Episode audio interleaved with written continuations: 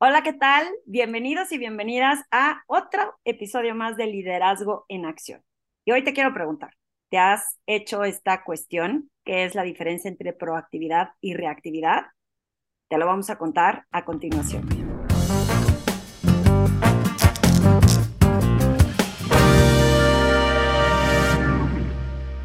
Y hoy estoy con mi querido Juan Luis Becerril, que este es otro episodio más. ¿Cómo te sientes? ¿Cómo estás? Bienvenido a ti también.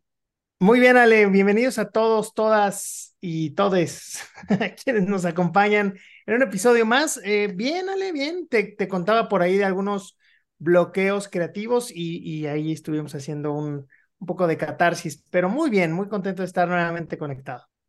Oye, y esos bloqueos creativos me hicieron pensar en el tema que vamos a hablar hoy, porque pienso que cuando hay ese tipo de bloqueos en frente de nosotros, podemos caer en estas trampas de, de ser reactivos o reactivas y o escoger cómo ser proactivos ante ciertas situaciones. Pero, pero tú dime, para aquellas personas que no se han cuestionado la diferencia, en, tu opinión, desde tu trinchera, qué es proactivo y qué es reactivo y por qué hay una diferencia o por qué se comparan. Me parece que cuando hablamos de algo reactivo, en una mayoría de los casos, sobre todo en el mundo de los negocios, eh, es un sinónimo para mí de que ya vamos tarde el, reaccionar ante una oportunidad de mercado, el reaccionar ante la queja de un cliente, en lugar de precisamente ser proactivo y anticiparse a necesidades que puedes saber, a problemas que efectivamente podrías visualizar con un poquito de, eh, pues, de poner en la mesa la experiencia que se tiene o de escuchar la retroalimentación que tu entorno te ha dado. Pero ¿cómo lo ves tú, Ale?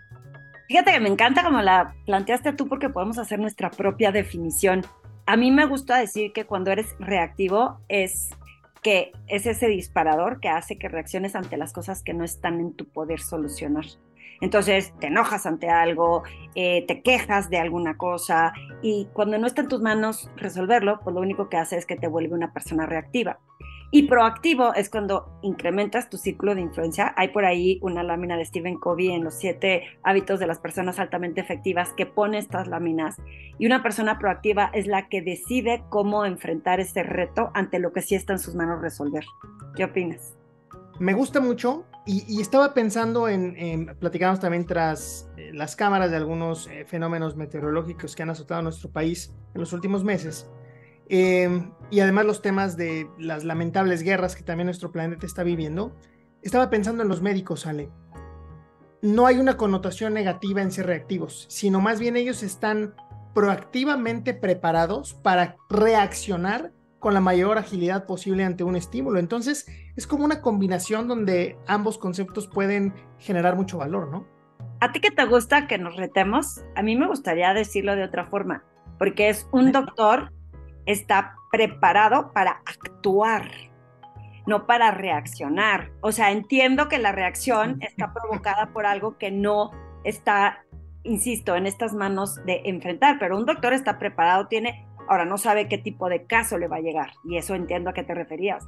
Pero ¿qué pasaría si lo dijeras como estoy preparado para actuar? Porque si lo hablas en términos profesionales, Juan Luis, a mí me pasa muchísimo. Estuve con unos clientes hoy, ¿no? Y entonces me empiezan a contar que es que qué barbaridad, nos recortaron por recorte de presupuesto, no nos dan la herramienta que necesitamos para ofrecerle un servicio al cliente.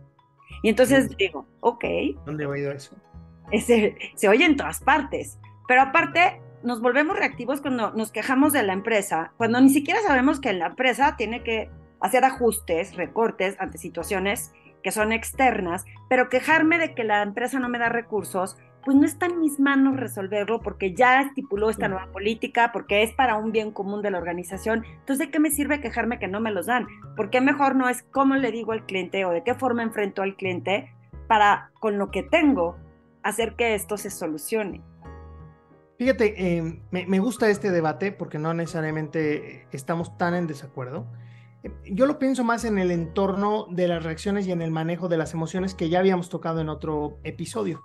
Te contaba en, aquella ocasión sobre el entrenamiento que tenían los choferes que tienen a su cargo la responsabilidad de cuidar a lo mejor algún personaje de alto perfil. Entonces, eh, no sé si sea ya más un juego de palabras entre actuar y reaccionar, pero si alguien viene y les quiere em, cerrar el paso, ellos tienen que buscar una ruta de escape, pero esas emociones o esos, em, esas reacciones las tienen que poner en práctica previamente de una manera eh, pues ensayada, por, por, decirlo así. Pero vamos a regresarnos al entorno del negocio y quizá por ahí encontremos algunos puntos más de coincidencia que a nuestra audiencia les pueda interesar.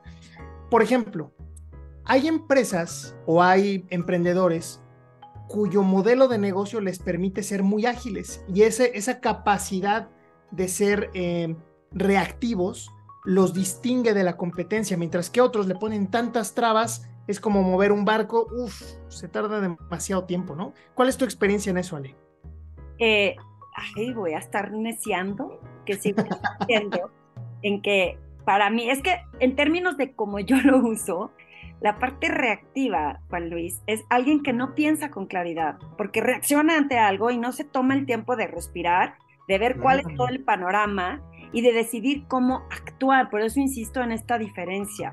Una persona que reacciona ante algo, a lo mejor no lo pensó y tomó una decisión tan mal tomada que impactó negativamente no solo a su propio startup o emprendimiento, sino a las personas que tienen enfrente. Por eso pienso que existe una gran diferencia entre no córrele eh, y reacciona, sino, a ver, lo pienso, respiro, actúo, porque lo tengo que responder como tú dijiste, ágilmente. No estoy diciendo que te tardes años en tomar la decisión, en evaluarla, pero que no sea secuestrado por las emociones. Cuando hablamos en este tema, en el que si no lo han escuchado, escuchen el audio y el podcast de eh, la inteligencia emocional. Pero cuando las emociones te secuestran entre el estímulo y la respuesta, hay un breve espacio. Y ahí es donde tú decides cómo actuar, cómo responder en lugar de reaccionar. Y esa es la gran diferencia a lo que me refiero. Y me encantaría pensar que lo decides. Porque justamente en ese breve espacio que tú defines, de pronto es, chin, ¿por qué hice lo que hice? Obviamente como organizaciones o como estas entidades un poquito más grandes, tienes puntos de conexión donde, imagínense ustedes tener esta discusión en un eh, equipo de liderazgo que está ante el manejo de alguna crisis, sino climática, de algún tema político o algún tema en relación con temas, no sé, legales, por llamarlo de alguna manera. Pero vámonos un paso para atrás, Ale. Cuéntame un poco de la proactividad. ¿Es un tema de preparación? ¿Es un tema de contemplar diferentes escenarios? Y además de tener una visión de mediano y largo plazo. ¿Cómo, cómo lo englobarías? Las tres. Porque una persona proactiva está en su centro. Y entonces en ese centro tienes la posibilidad de ver este ancho de banda en donde que sí está en tus manos resolver o de qué recursos te tienes que hacer para poder resolverlo y lo que no, pues no te ocupas en eso. No, no te acuerdas que hablábamos de, este, ocúpate, no preocúpate.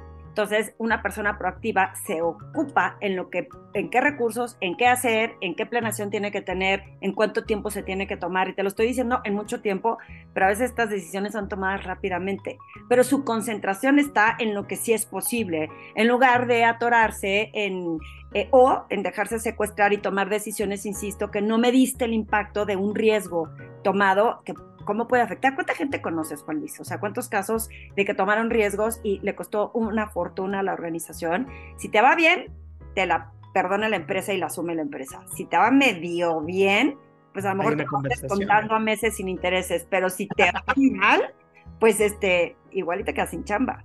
Sí, y creo que tiene que ver también con algunos otros conceptos bien interesantes en las, en las organizaciones y en los emprendimientos. Y tiene que ver eh, con la planeación, la planeación estratégica.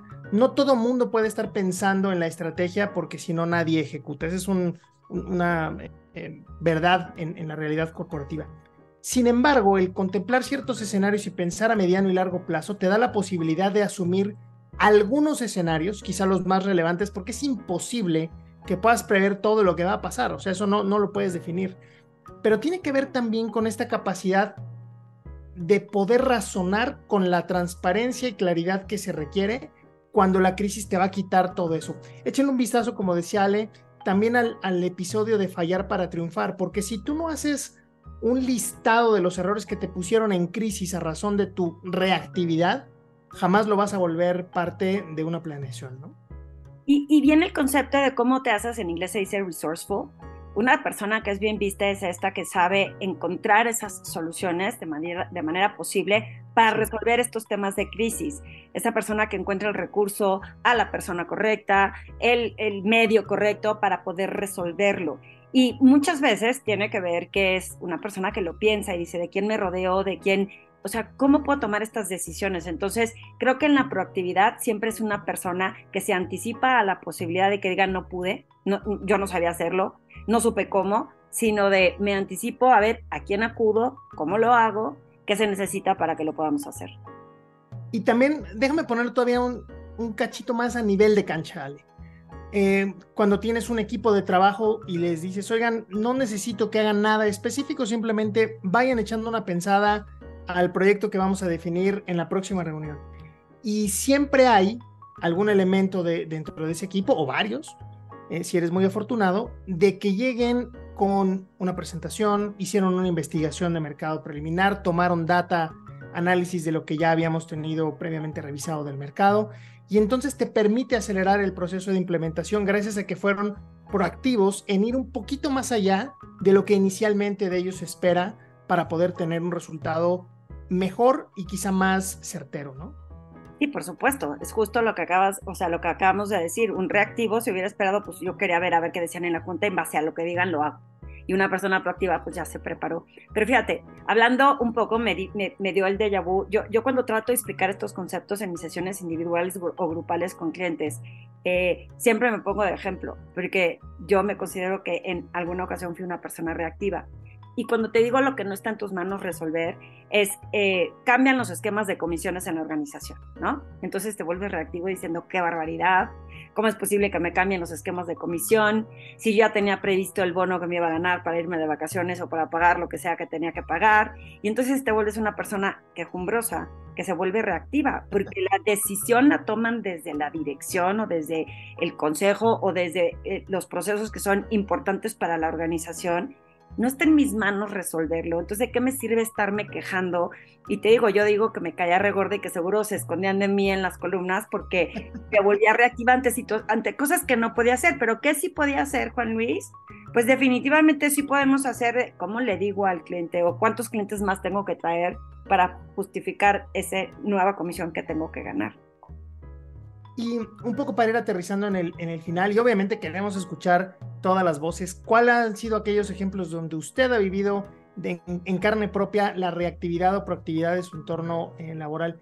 Me gustaría preguntarte, Ale, ¿qué momento de proactividad te dejó impactada de una organización o incluso de alguno de estos grandes corporativos eh, donde la innovación está muy presente? ¿Crees que un elemento clave es la proactividad? Pues te voy a decir muchas empresas seguramente, algunas en el presente, pero con todo el tema del COVID y de la pandemia.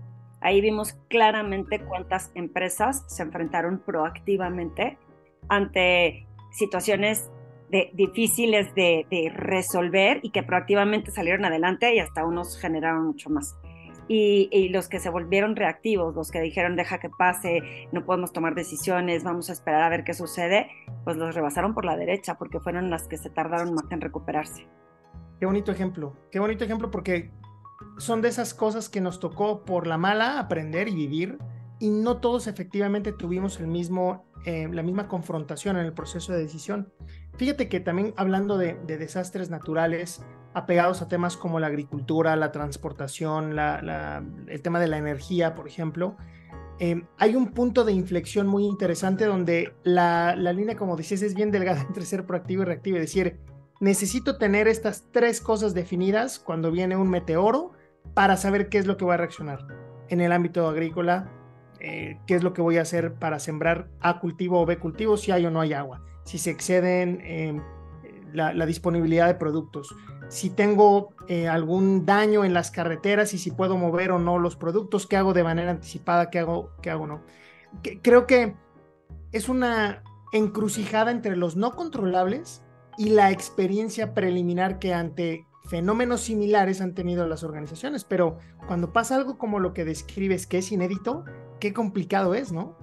Súper complicado. Digo, para ponerte otro ejemplo que no soy la grande empresa, pero yo me acuerdo perfecto de decir, o me espero que esto pase como todo el mundo piensa, o qué invento. Entonces ahí que ese es otro tema de que podemos hablar en el futuro, es la creatividad. El que piensa que nada más Juan Luis es creativo porque está en un área de marketing y vaya que es creativo, pero la creatividad existe en diferentes formas en cada quien y entonces ahí encontré la creatividad de cómo eh, enfrentar, este, imagínate, facilitar sesiones presenciales, conferencias presenciales donde nadie se imaginaba pagarte por dar una virtual y ahora se ha vuelto una normalidad, pero ahí en donde radicaba el te esperas a que suceda o buscas la forma de con creatividad ver cómo enfrentas el reto. Entonces pienso que hay mucha tarea para la gente que nos escucha, pienso que hay muchas reflexiones y reflectores hacia uno de entender en dónde caemos. A mí me gustaría que en tu opinión, eh, relacionado a lo que tú haces, dieras tres tips, tres tips que le sugiramos a la gente que nos escucha para evitar caer o para caer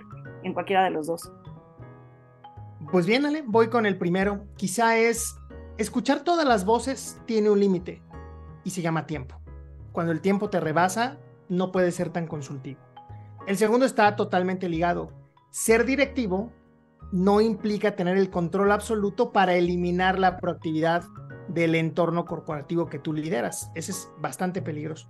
Y el tercero es, es imposible planear todos los escenarios. Sin embargo, si tienes ejercitado el músculo de la creatividad dentro de proactivo y reactivo, vas a poder tener mejores resultados. Así que ahora vienen los tres tuyos, Ale. Pues si bien complementar los tuyos, hay uno que más me interesa hacer énfasis, que es si te cachas en la queja, entonces ocúpate de pensar si está en tus manos resolverlo o en qué te ocupas para que no te estés quejando. Y eh, por último, porque no voy a dar tres para no llenarlos de rollo, a mí me gustaría recomendarles un libro que se llama How to Stop Worrying and Start Living de Dale Carnegie, que es viejísimo, pero tiene unos ejemplos bien, bien, bien eh, sencillos y claros de cómo podemos buscar ser el cómo sí puedo hacer las cosas y qué tengo que hacer para hacerlas, en lugar de, de pues, estar mortificada, mortificado, nervioso, enojado o quejoso ante lo que no puedo resolver. excelente. excelente recomendación, Ale. Y esperamos a toda nuestra audiencia para que se siga conectando. Vamos a estar haciendo algunas cosas diferentes hacia adelante, pero déjenos aquí sus comentarios, cuéntenos sus experiencias de proactivo y reactivo y creo que ha llegado el tiempo de decir adiós, Ale. Sí, nos vemos en el próximo episodio. Recuerden que todos estos temas están basados en lo que a ti te puede interesar y ponos tus comentarios porque sí les hacemos caso. Adiós.